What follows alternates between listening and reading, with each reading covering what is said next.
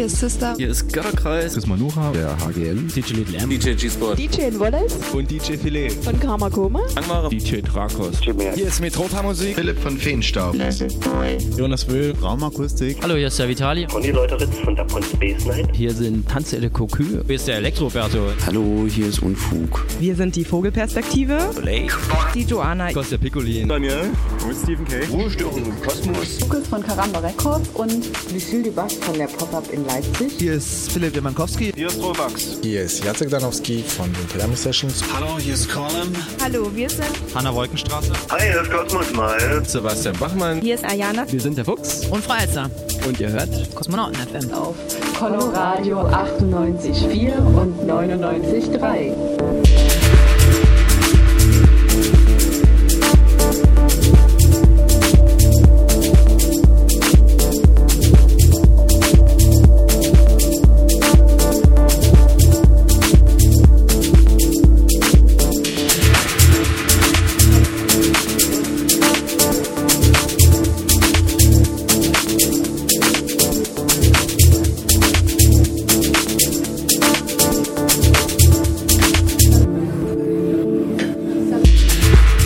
Diesem Unreleased-Track von G-Spot aus Dresden beginnen wir diesen Abend und diese Sendeausgabe, die nämlich die Nummer 27 am heutigen Samstag, den 20. April, wie immer an jedem dritten Samstag Kosmonauten FM hier auf Coloradio 98.4, 99,3 UKW in Dresden und coloradio.org im Netz sowie minimalradio.com und Radio-Elbewelle.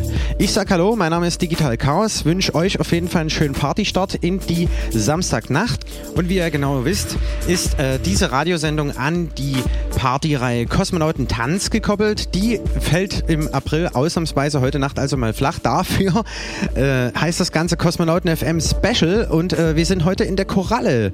Da senden wir dann auch live von 0 bis 5 Uhr auf minimalradio.com, ganz exklusiv für euch. Ja, und da sind die Türen bereits jetzt geöffnet. Rotenburger Straße 30 unter dem Hebedas in Club Koralle Kosmonauten FM Special. Heute mit den Newcomern Stock 69 aus Dresden, unserem Dekorateur Ruhestörung im Kosmos und den Resident DJs G-Spot und Digital Chaos. In der Sendung Kosmonauten FM kommen wir jetzt zum letzten Teil zunächst äh, vom exklusiven Interview mit Sigmund Jähn, was der erste Deutsche im Weltall ist. Der hat vor ein paar Jahren anlässlich des 50-jährigen Jubiläums der bemannten Raumfahrt ein richtig schönes Interview mit viel, viel, viel Wissenswerten äh, ja, gegeben, was er sonst nie macht. Wir haben ja übrigens auch mal angefragt, aber da kam leider nie was zurück. Ja, unterlegt habe ich das Ganze dann hier mit Musik von Boards of Canada, Scilab oder Air. Und ähm, ja, da auf jeden Fall viel Spaß gleich damit. Äh, Im Anschluss gibt es dann den Rückblick, den Flashback vom letzten Kosmonautentanz aus dem Club Paula. Da hatten wir zu Gast das Tanzalte Kokü. Hören wir eine ganze Stunde dann rein. Außerdem hat die Jungs auch im Interview. Das läuft dann auch noch. Wir haben einen Klassiker wie jeden Monat für euch dabei und den Kosmonautenmix und der kommt in diesem Monat von den Newcomern zweierlei. Freue ich mich ganz besonders, dass das geklappt hat. Ja, wir haben auch noch ein paar Party-Tipps und ein paar Infos zur heutigen Nacht detailliert. Doch jetzt erstmal viel, viel, viel Spaß mit diesem Warm-up in die Samstagnacht auf Kosmonauten FM.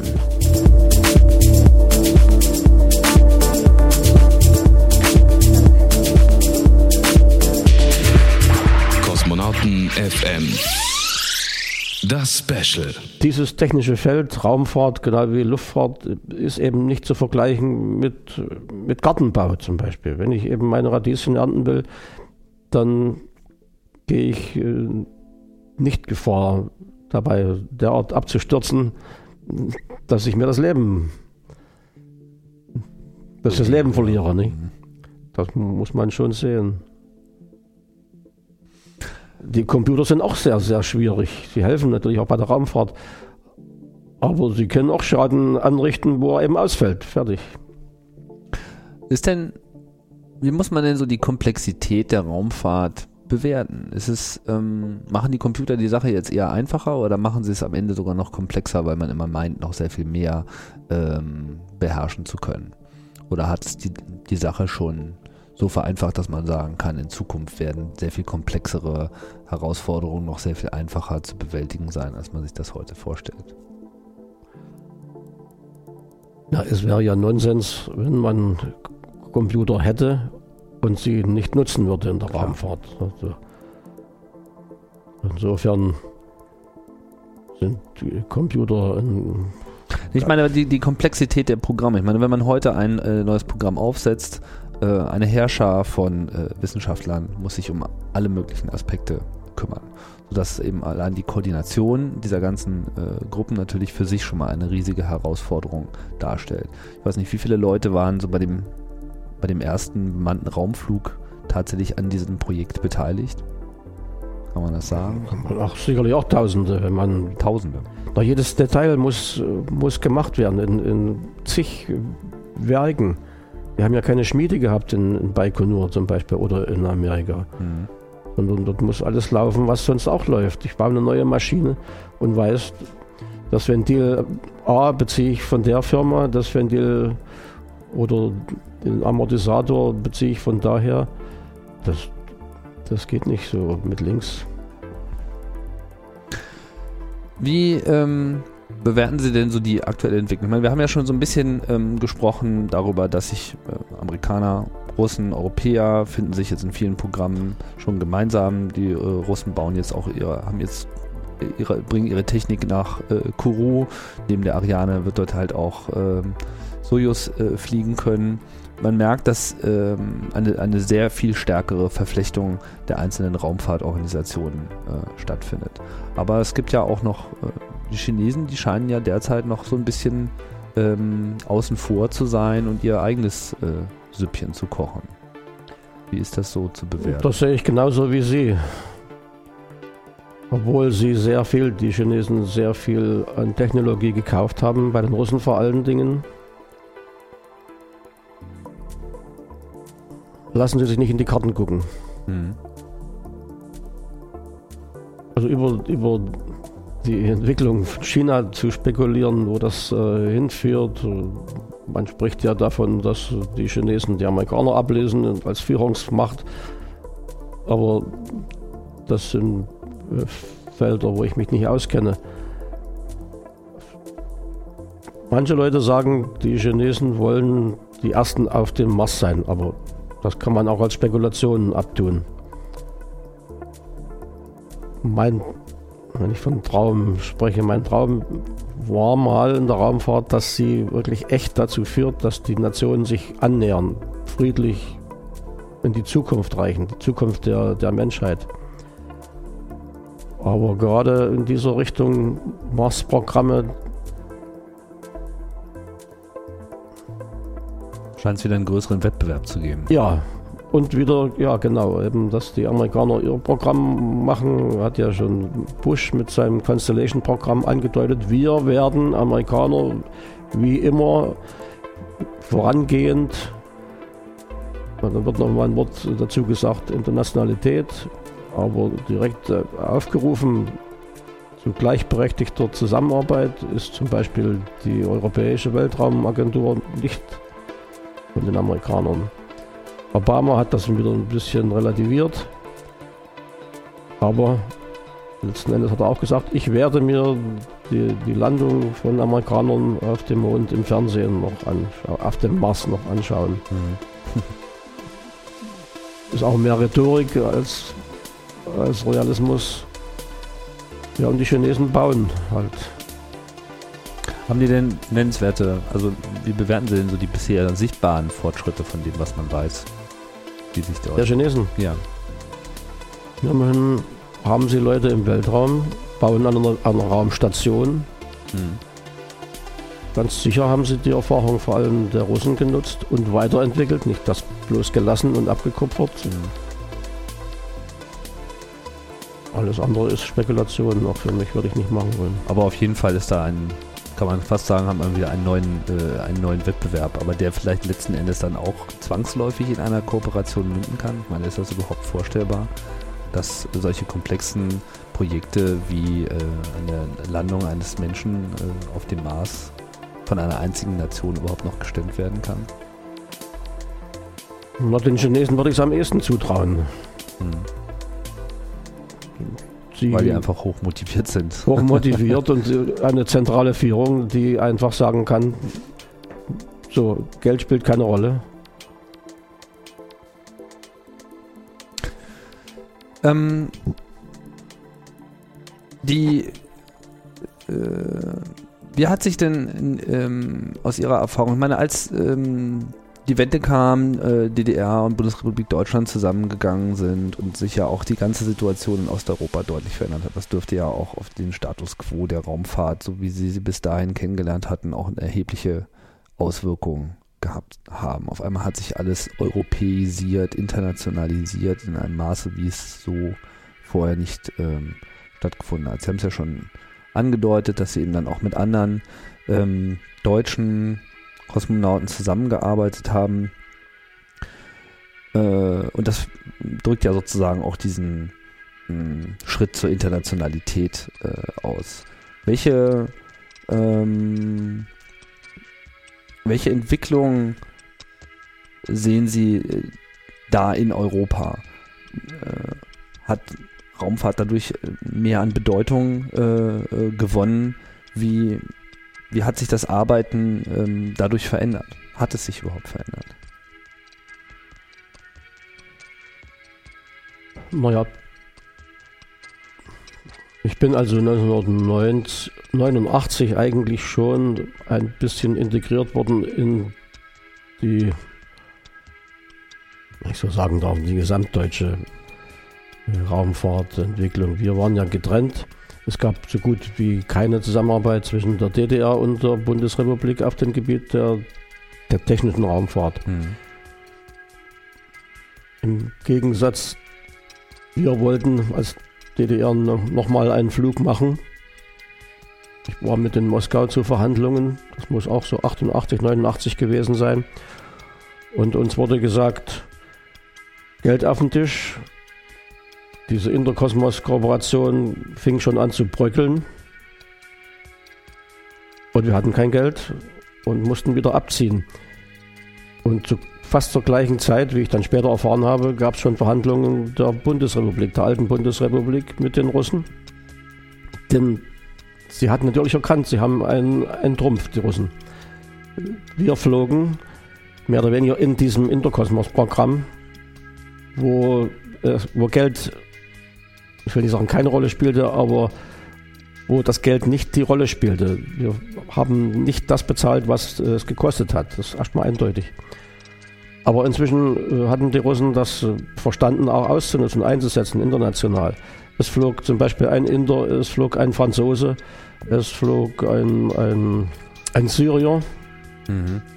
Und die Westdeutschen hatten auch Verhandlungen schon angefangen. Und es war neun, also 88, 89, glaube ich, eher 89. Und ich wurde schon eingeladen in die Bundesrepublik nach Köln zum DLR, um ein bisschen was zu erzählen über die russische äh, Raumfahrt, wie das so vor sich geht. Sie, sie hatten ja wenig Kontakte eben international, mhm. auch mit den Russen nicht. Oder jedenfalls nicht in der bemannten Raumfahrt. Und das war für mich andererseits dann auch der, der Sprung, als wir am Ende waren und äh, ich meine, mein Dienstgrad verlor und alles, was dazugehörte, ja. dass man mir angeboten hat, eben mit nach Moskau zu gehen und sozusagen dort das, das erste Office aufzubauen und dann hat mich auch die ESA übernommen. Also, also sozusagen eine, eine, eine Vermittlerrolle, kann man sagen.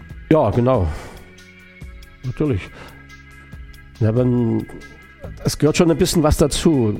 Das ist vielleicht der, der Berührungspunkt, wo man mit den Russen durchaus besser zurechtkommt, wenn man nicht äh, irgendwie arrogant daherkommt also jetzt werden wir euch mal zeigen, wie was irgendwas gemacht wird. Mhm. Das sehen die Russen nicht gerne und haben sie auch ganz guten Grund dazu.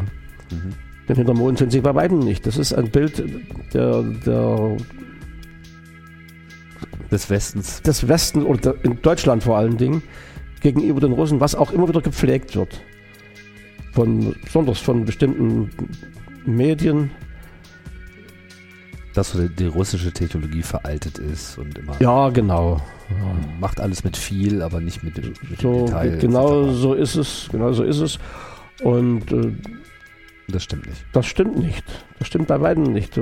Vor allen Dingen, wenn man eben den Schlüssel kennt zu, Sie haben das Wort russische Seele gesagt, dann ist man gleichberechtigt und, und anerkannt und du kannst zum, zum guten Freund werden. Und meine persönliche Genugtuung war, dass das auch, gerade Thomas Reiter, auch Reinhold Ewald, ich meine eigentlich alle, der eine mehr, der andere weniger, äh, dass die das wie ein Aha-Erlebnis äh, begriffen haben. Und, und das hat uns viel Gewinn gebracht. Natürlich ist das nur jetzt mal die Ebene der Raumfacher, auch äh, Techniker, Ingenieure. Also ich darf sagen, gerade wenn es auf das DLR kommt, die Rede auf das DLR kommt, ich bin da aufgenommen worden als Gleichberechtigter. Ich habe auch viele Aha-Erlebnisse erlebt mit Spezialisten des Deutschen Zentrums für Luft- und Raumfahrt. Und gerade auch was die Rolle der, der Vorstandsvorsitzenden betrifft, Professor Werner gegenwärtig eine, eine sehr große, kluge Offenheit zu diesen Dingen, auch mit den, mit den Partnern, das kann man gar nicht hoch genug schätzen. Hm. Was hat denn der Osten vom Westen dann lernen können in dieser Phase? Das Miteinander hat schon viel gebracht, gerade wenn russische Delegationen in der Phase der, der Raumflüge, die waren natürlich auch in Deutschland äh, oder eben in, was über die ESA ging, ab 1993 begann die Zusammenarbeit in der bemannten Raumfahrt mit der ESA. Das habe ich von Anfang an miterlebt.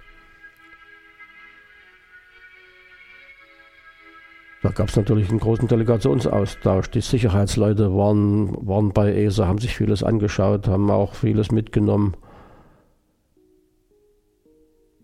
Aber ich meine, genauso wie es Vorbehalte äh, gegenüber den Russen äh, gab im Westen, mag es ja auch in die andere Richtung so gewesen sein.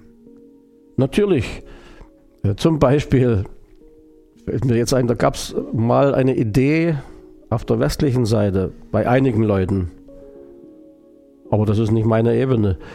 Man könnte doch die russische Raumfahrt in die ESA integrieren. Wäre das ein Gedanke? Wäre das ein, ein tragbares Konzept? Am Ende wurde dann klar, das geht aus dem Grunde nicht, weil die russische Raumfahrt stärker ist als die europäische insgesamt. Also haben die sofort das Sagen. Mhm. Man, man darf die russische Raumfahrt nicht unterschätzen.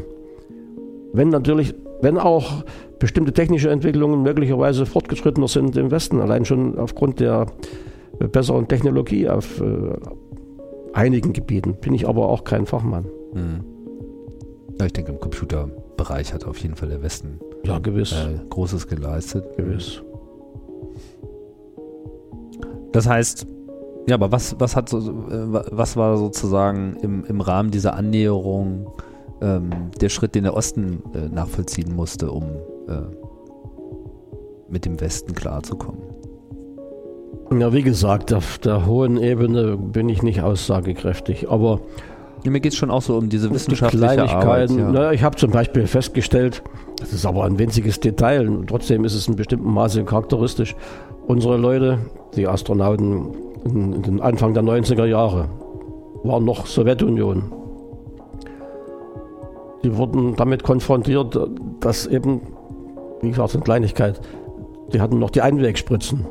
Und die waren da sehr reserviert. Das machen wir nicht. Wir bringen euch diese Dinger mit. Das hat bei natürlich nicht nur, wie soll ich sagen, Freude hervorgerufen. Natürlich war der Westen in bestimmten Dingen, gerade bei Kleinigkeiten weiter, die manchmal eine Rolle spielen. Nicht? Der, der Mann kennt bestimmte medizinische äh, Fortschritte und will die auch, äh, will nicht zurückgehen auf ein anderes, niederes Niveau. Fällt mir gerade so ein, das ist vielleicht auf, auf technischen Dingen auch so gewesen. Auf bestimmten technischen Entwicklungen. Was äh, sehen Sie denn so derzeit als die wichtigste Entwicklung an?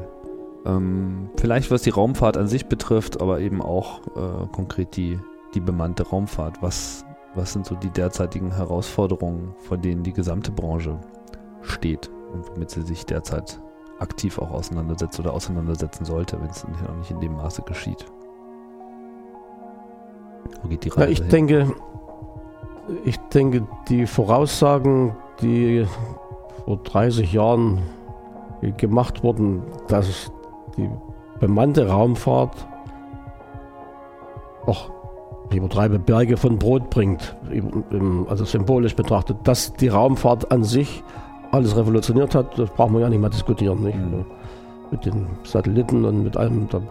Aber die bemannte Raumfahrt hat meines Erachtens noch nicht bewiesen, äh, dass sie wirtschaftlich gesehen auch das wiederbringt, was, sie, was in sie reingesteckt wird. Mhm.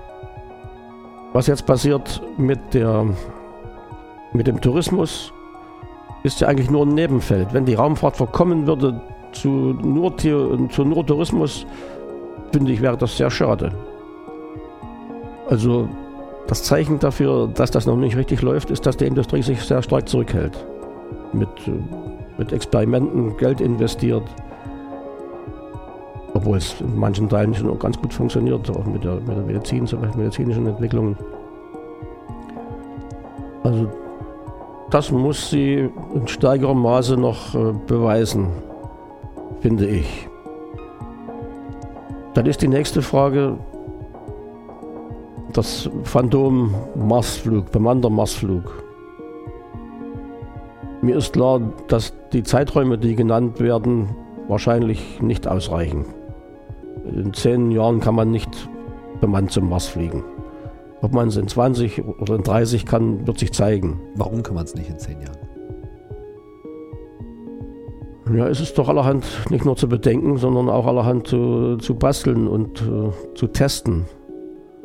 Da ist die medizinische Strecke, da gibt es jetzt die, dieses Programm Mars 500. 500 ne? mhm. Ist durchaus eine ernsthafte Geschichte, ob eine Besatzung, wenn sie einmal unterwegs ist, dann auch noch steht oder ob es dann ernsthafte Probleme gibt. Der Sinn der Sache. Ich denke auch, das wird mal eines Tages äh, gemacht werden. Alles, was der Mensch machen kann, wird er auch mal machen. Natürlich wird er sich nicht rechnen. Und der Mars ist auch nach den technischen, sag ich mal, Parametern, die er bringt, nicht besonders äh, empfangsfreundlich. ja, mit, mit, der Teppich ist nicht ausgerollt. Der Teppich ist nicht ausgerollt, nicht? Ja. mit 170 Grad minus, vielleicht auch ein bisschen plus, aber das ist noch gar nicht ganz sicher, ob das wirklich auch Plustemperaturen sind. Da gibt es unterschiedliche Theorien. Also zum Mars zu fliegen ist nicht das gleiche wie auf den Mond zu fliegen. Mhm. Das ist kein Spaß. Kein Spaß, bestimmt nicht. Obwohl es Leute geben wird, die sich sagen, sofort, ich bin dabei. Aber trotzdem drückt sich ja in der Raumfahrt mehr als, glaube ich, in irgendeiner anderen technischen Disziplin auch so ein Wunsch der Menschheit an sich aus, ähm, über die eigenen Grenzen hinauszugehen und es da in, in, in den Errungenschaften, die man äh, in der Raumfahrt bisher realisiert hat, auch seine eigene Erfüllung zu finden. Wenn ich zurückdenke, was der Start des Sputniks und was äh, die erste Mondlandung, überhaupt auch natürlich die erste Umrundung, all, all diese Meilensteine, die da erreicht wurden, in den Köpfen immer wieder äh, bewirkt hat, ist es ja vielleicht lässt sich das so ohne weiteres technisch nicht erklären, aber offensichtlich ja. hat es einfach eine emotionale Dimension, die man dann auch in Geld äh, gar nicht mehr ausdrücken kann. Das sehe ich genauso, wie Sie sagen. Der Mensch wird das, was er irgendwie erreichen kann, wird er angehen, was im, im Bereich dessen ist, was die, die Wissenschaft, die Technik äh, gestattet. Es gibt natürlich auch eine philosophische Komponente.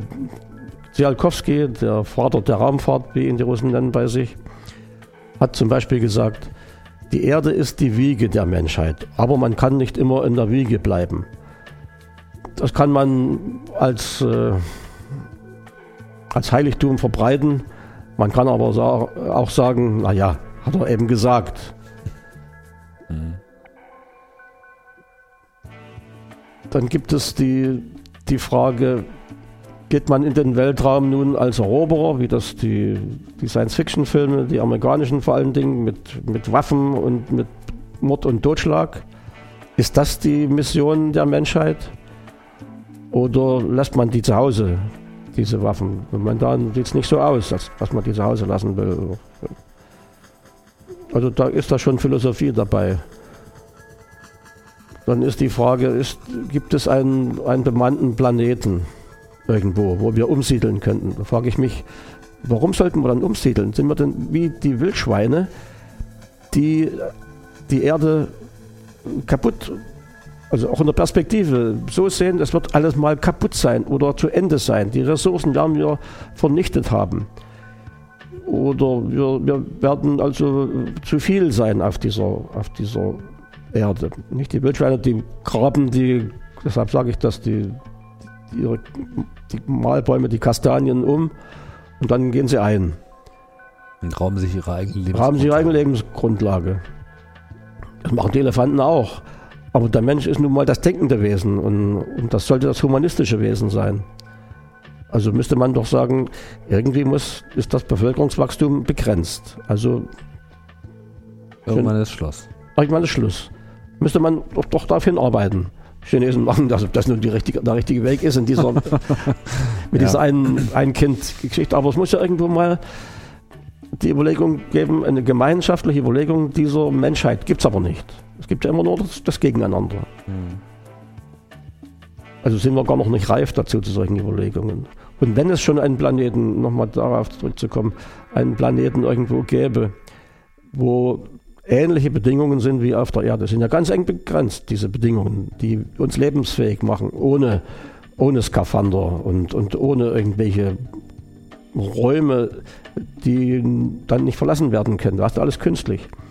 Wenn es einen solchen Planeten gäbe, dann ist er weiter weg auf jeden Fall wie 4,5 Lichtjahre. 4, oder 4,2 wohl Lichtjahre. Ist ja auch schon ganz viel. Ist schon, ist schon ganz viel. ist nicht um die Ecke. nicht um die Ecke, ne? Also wenn die, das ist wohl ein, Das ist sehr unrealistisch, dass man da jemals. Das ist wirklich unrealistisch, nicht? Aber weiß man es, was in 1000 Jahren, in 2000 Jahren, in 3000 Jahren, wir sind ja nun bloß 4 Millionen auf der, auf der Erde.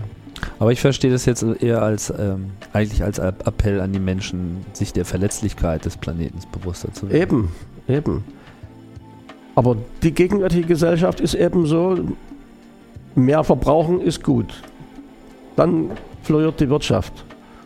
Und ich muss ehrlich sagen, ich ärgere mich, wenn meine Frau zwei Scheiben Wurst anbringt in diesen Plastetüten, wo überall dann Erdöl verarbeitet wurde.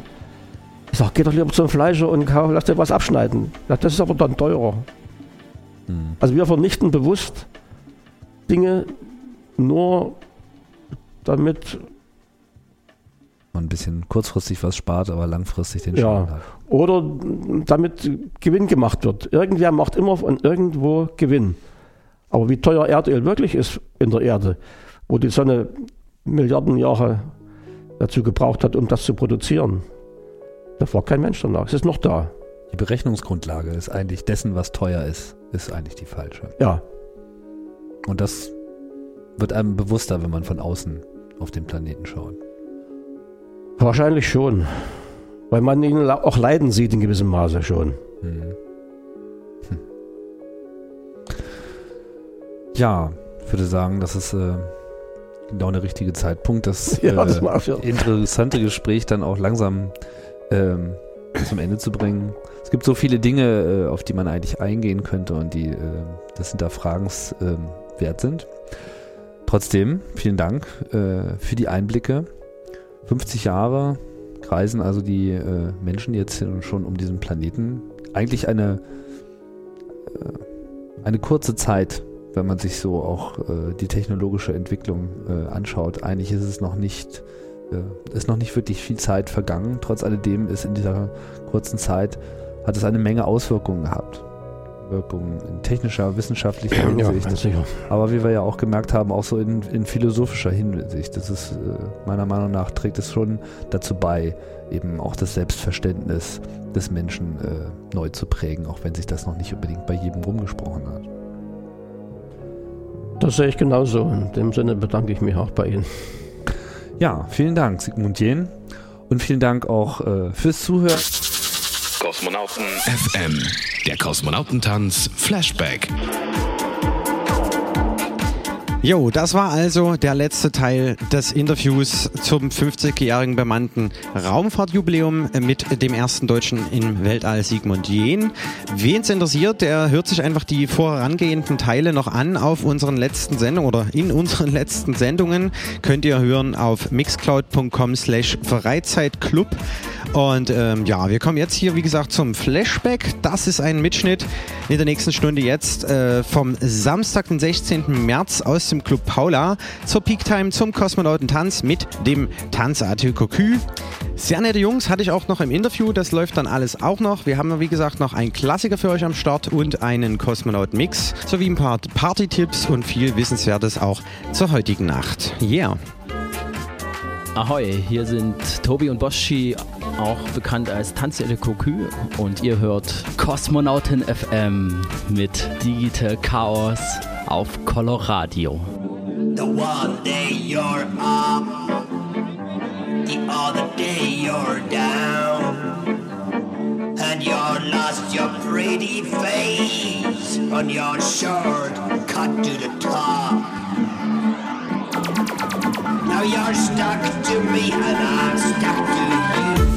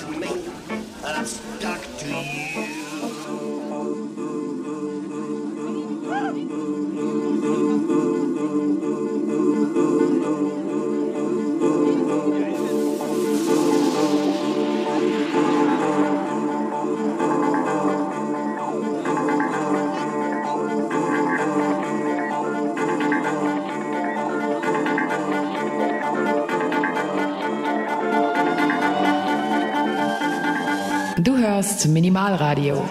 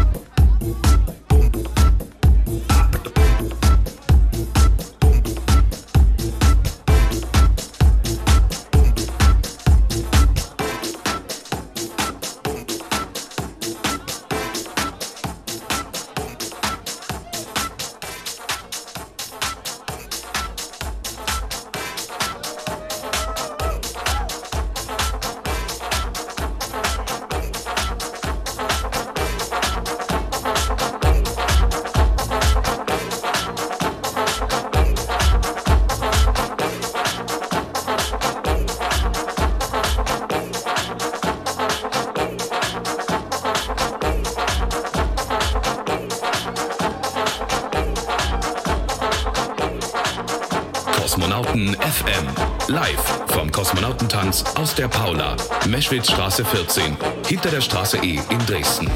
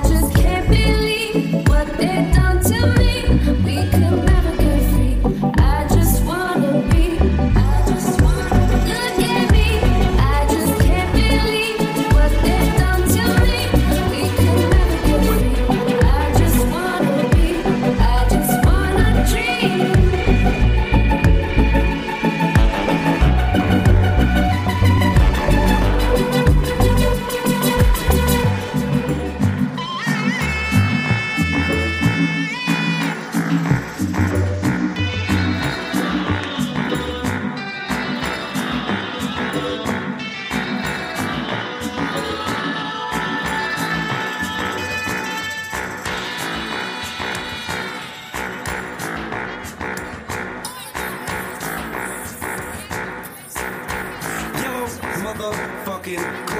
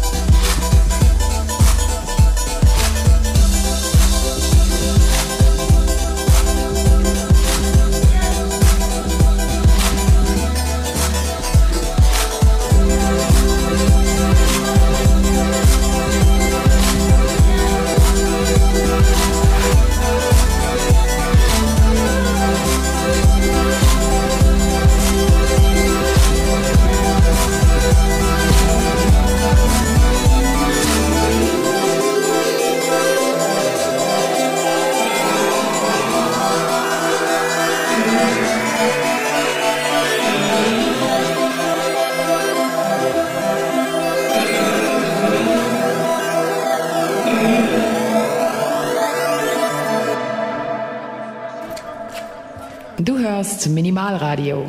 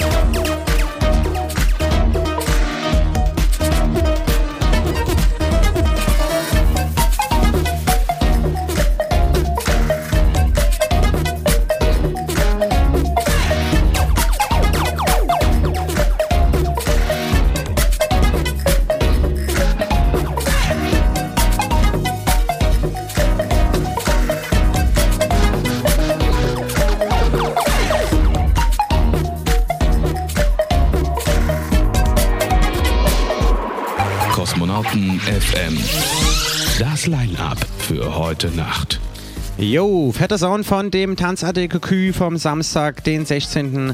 März in der Paula zur Peaktime des Kosmonauten Tanz. Und wir sind heute aber nicht in der Paula, sondern in der Koralle auf der Rotenburger Straße 30 in der Dresdner Neustadt unterhalb des Hebelas. Und da haben wir zu Gast das Newcomer-DJ-Duo Stock 69. Wer die beiden Jungs noch nicht kennt, was äh, ja kein Wunder ist, weil sie relativ frisch am Start sind, der kann sich informieren bei zum Beispiel Facebook. Äh, gebt einfach in die Suche ein Stock, wie der Stock, und äh, die Zahl 69.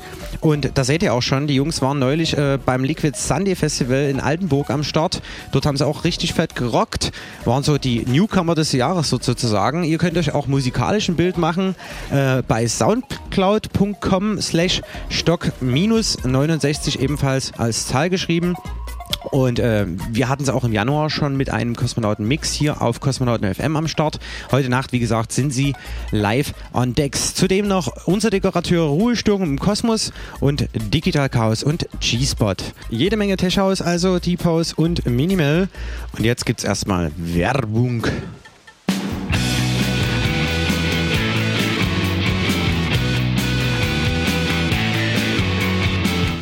Fünfmal 200. 5 mal 200. 5 mal 200. 5 mal 200! Wenn 200 Leute 5 Euro pro Monat spenden, ist freies Radio in Dresden gesichert. Dein Radio braucht dich. Spende regelmäßig 5 Euro im Monat, damit die Sende- und Leitungskosten bezahlt werden können.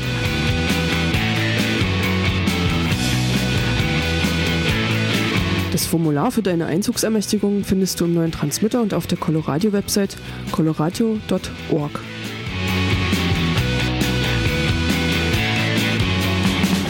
Wir müssen unseren eigenen Schopf immer aus dem Sumpf rausziehen. Wir dürfen nicht ins Jammertal der Häuslichkeiten fliehen. Und übrigens, die Spende ist von der Steuer absetzbar.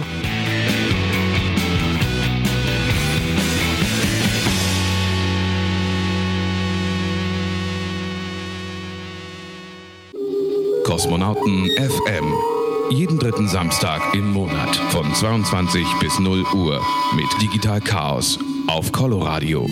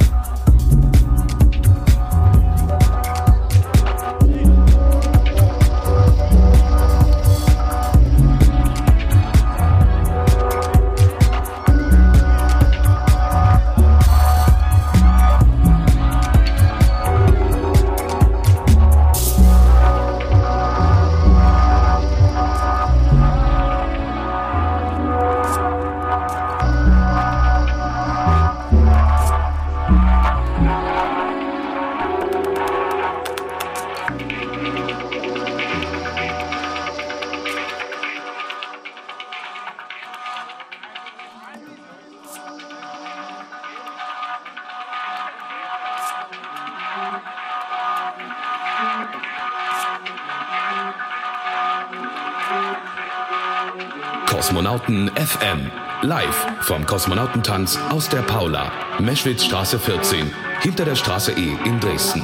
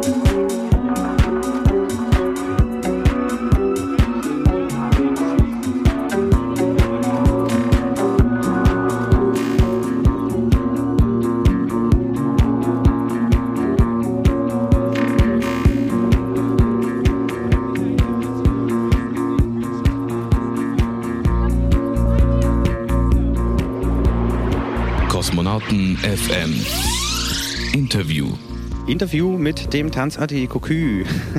Was mir so äh, ja, an Fragen so in den Kopf geschossen ist, wie habt ihr euch denn irgendwie äh, zusammengefunden als Tanzart Kokü? Also ich habe, äh, glaube vor drei, vier, fünf Jahren oder so das erste Mal in Dresden was äh, gehört von euch. Aber äh, erzähl doch mal selbst, wie seid ihr zueinander gekommen?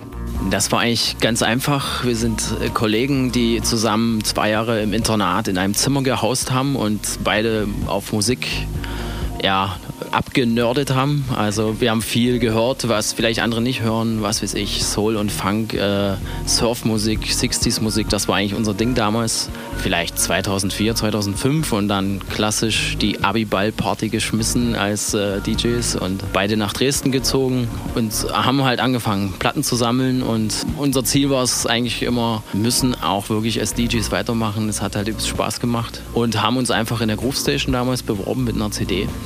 Und ja, glücklicherweise ist da ein DJ gerade abgewandert aus Dresden und da haben wir uns einen Abend mal erkämpft und das lief ziemlich gut. Ja, und dann so hat es eigentlich angefangen in der Groove Station. 2006 war das, glaube ich. Mit eben, ja, damals noch Soul-Funk-Mucke, 60s-Kram. Genau. Okay, also auf dem Internat kennengelernt. Wie? Was habt ihr da gemacht und gelernt irgendwie? Oder was war da genau gewesen?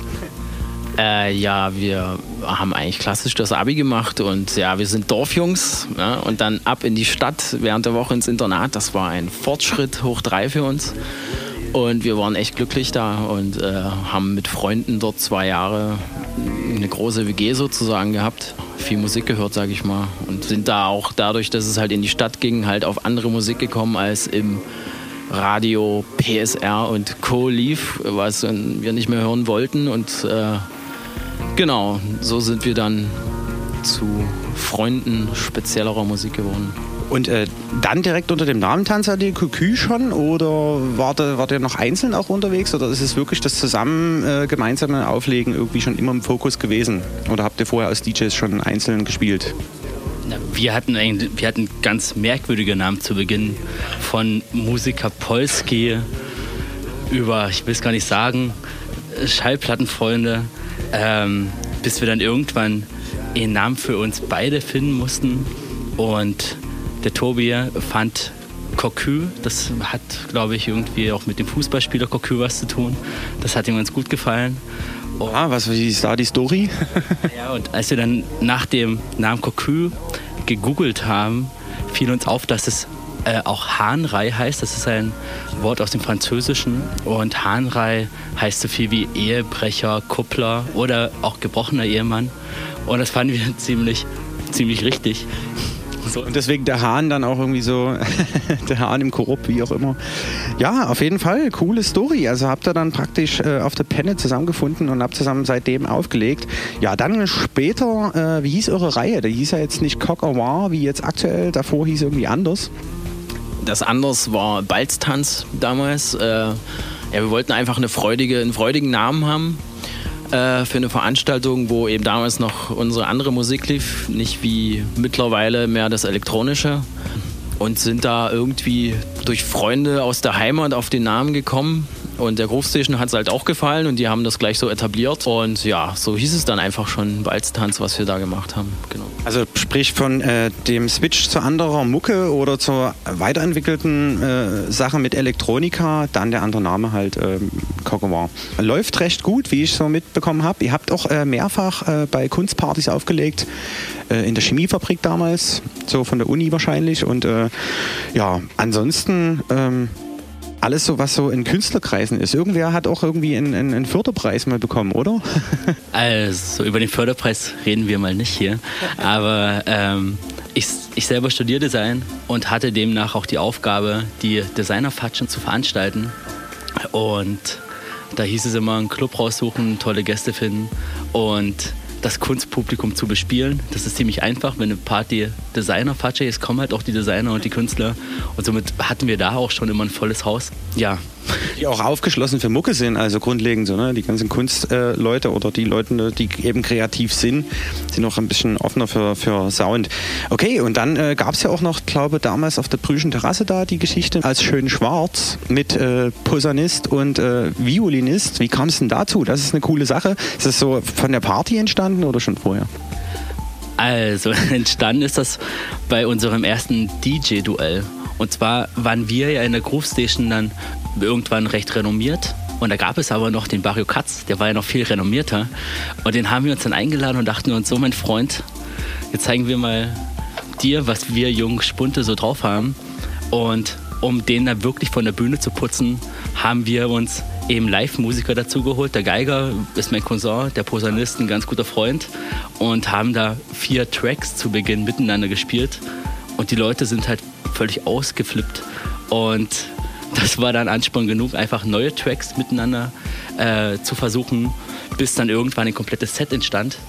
Und jetzt schaffen wir locker diese zwei Stunden Unterhaltung und sind überall, wo wir hinkommen, fast ausgebucht.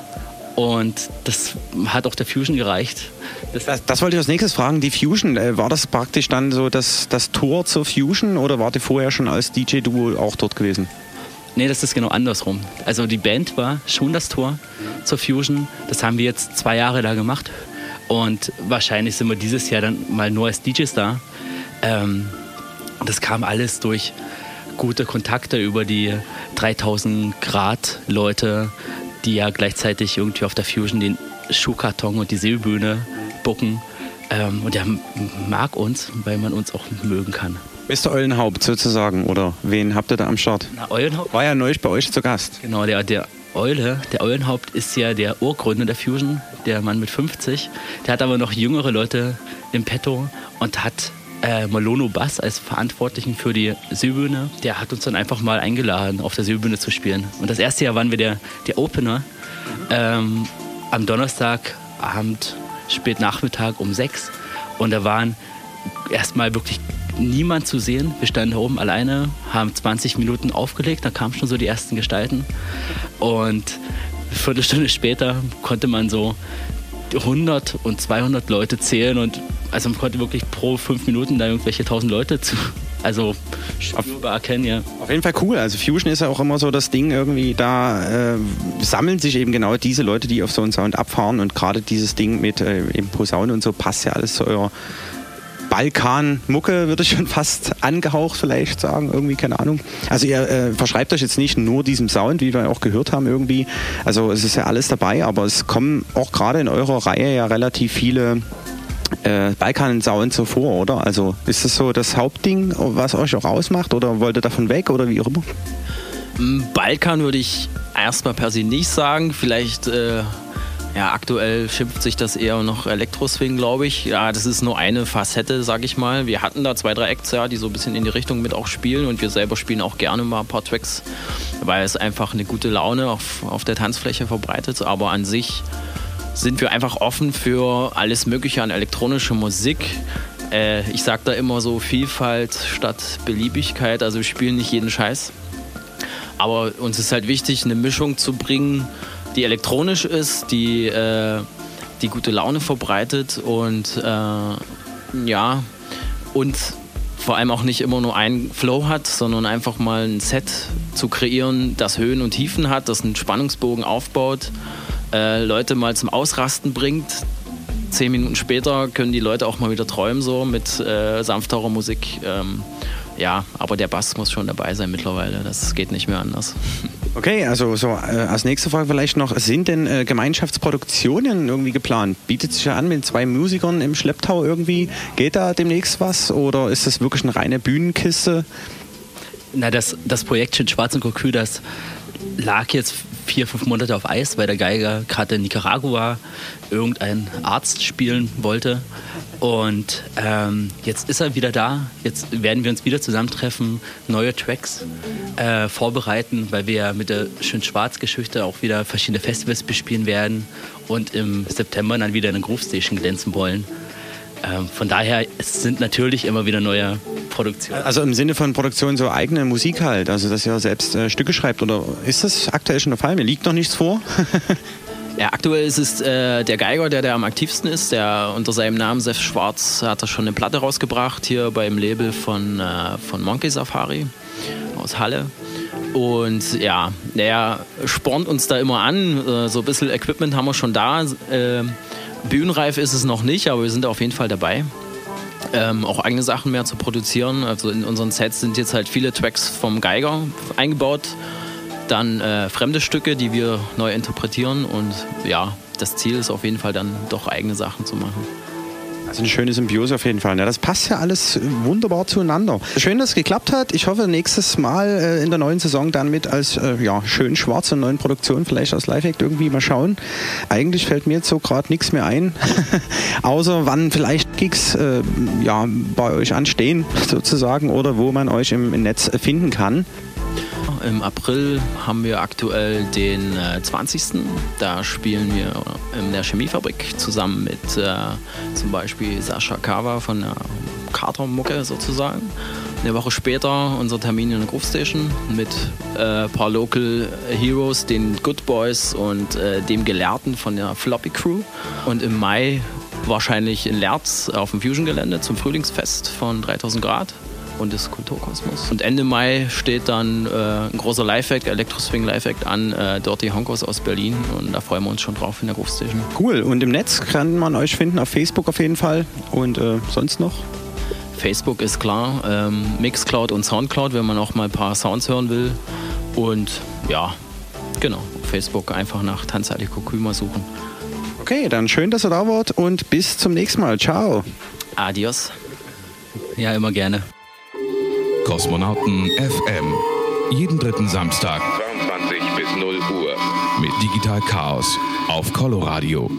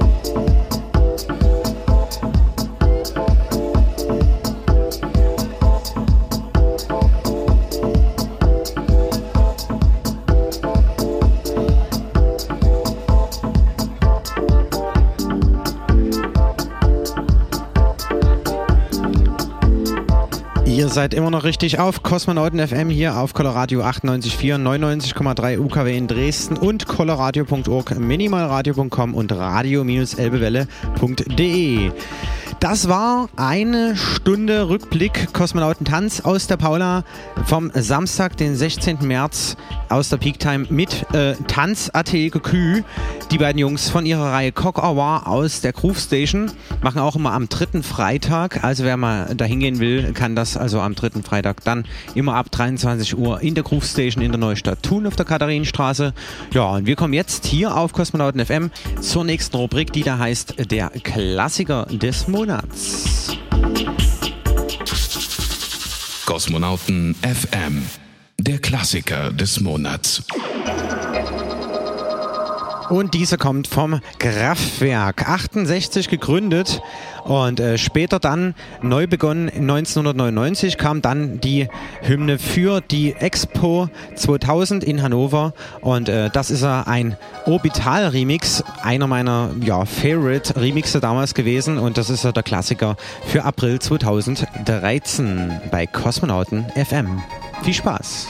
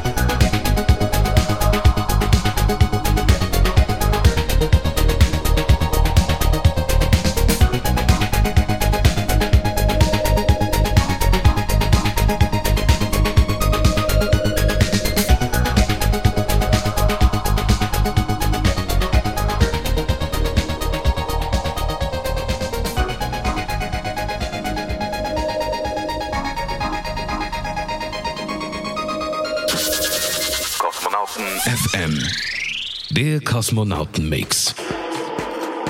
Jo, ihr wisst ganz genau, immer die letzte halbe Stunde bei Kosmonauten FM gibt es einen Kosmonauten-Mix. Diese kommt exklusiv in diesem Monat von der Formation Zweierlei. Das sind zwei Dresdner Jungs, ein äh, Newcomer-DJ-Duo mit richtig coolem Sound. Sie beide haben auch eine äh, Sendung auf minimalradio.com.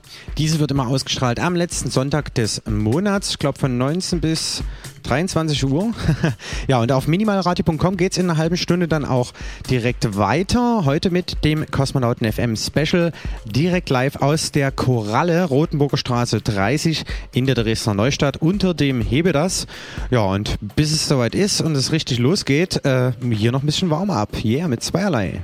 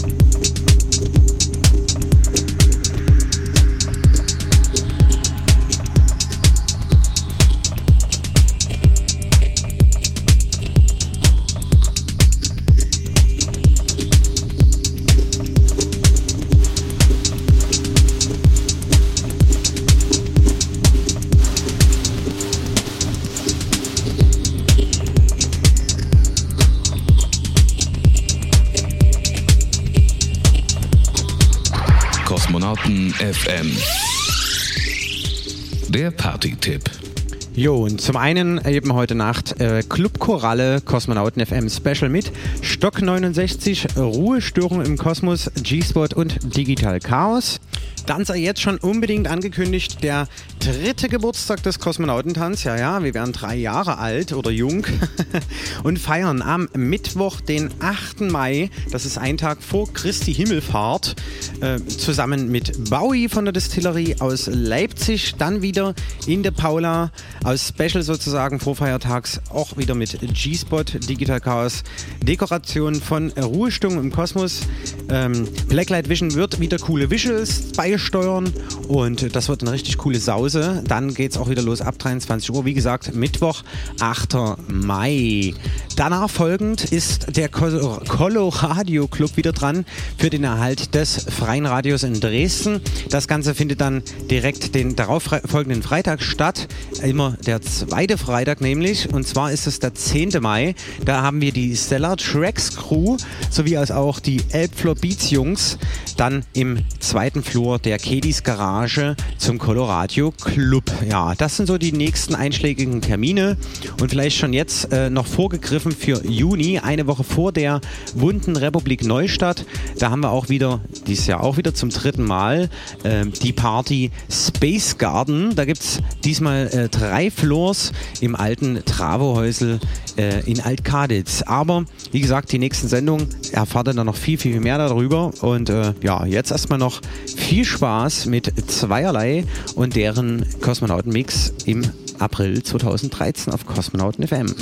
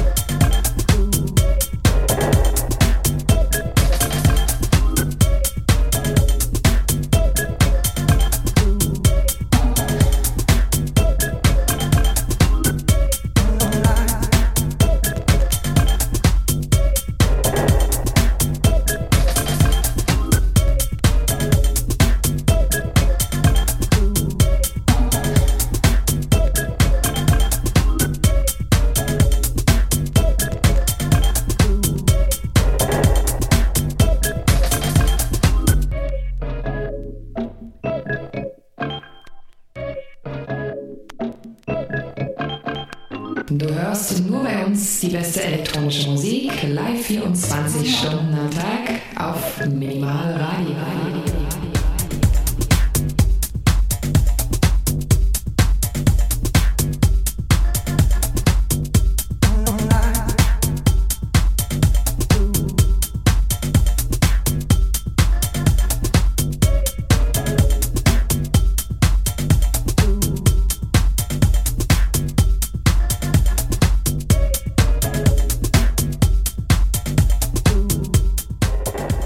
waren zwei Stunden Kosmonauten FM hier auf Coloradio, Minimalradio und Radio Elbewelle. Das Ganze geht jetzt noch natürlich weiter. Heute Kosmonauten FM Special in der Koralle Rotenburger Straße Nummer 30 unter dem Hebedas in der Dresdner Neustadt. Da sind heute zu Gast äh, Stock 69, Ruhestung im Kosmos, G-Spot und Digital Chaos. Die Türen sind schon seit zwei Stunden äh, geöffnet. Kommt da jetzt hin? Wie gesagt, übertragen wir jetzt live auf minimalradio.com von 0 bis 5 Uhr. Und äh, wir hören uns hier auf Kosmonauten FM dann wieder in einem Monat. Das ist genau Samstag, der 18. Mai. Wie gesagt, auch wieder 22 bis 0 Uhr. Ich hoffe, wir sehen uns dann im nächsten Monat, spätestens auch zur Dreijahresfeier in der Paula. Mittwoch, 8. Mai mit Bowie, G-Spot und Digital Chaos im Club Paula auf der Meschwitzstraße 14 hinter der Straße E in Dresden. Ja, und für alle möglichen News äh, könnt ihr uns aufsuchen im Netz unter www.kosmonautentanz.de oder auf Facebook unter Kosmonautentanz, bei Soundcloud und Mixcloud unter Freizeitclub oder coloradio.org, minimalradio.com und radio-elbewelle.de. Ich sag ciao, wünsche euch einen schönen Samstag. Bye bye, bis zum nächsten Mal. Euer Digital Chaos. Ciao.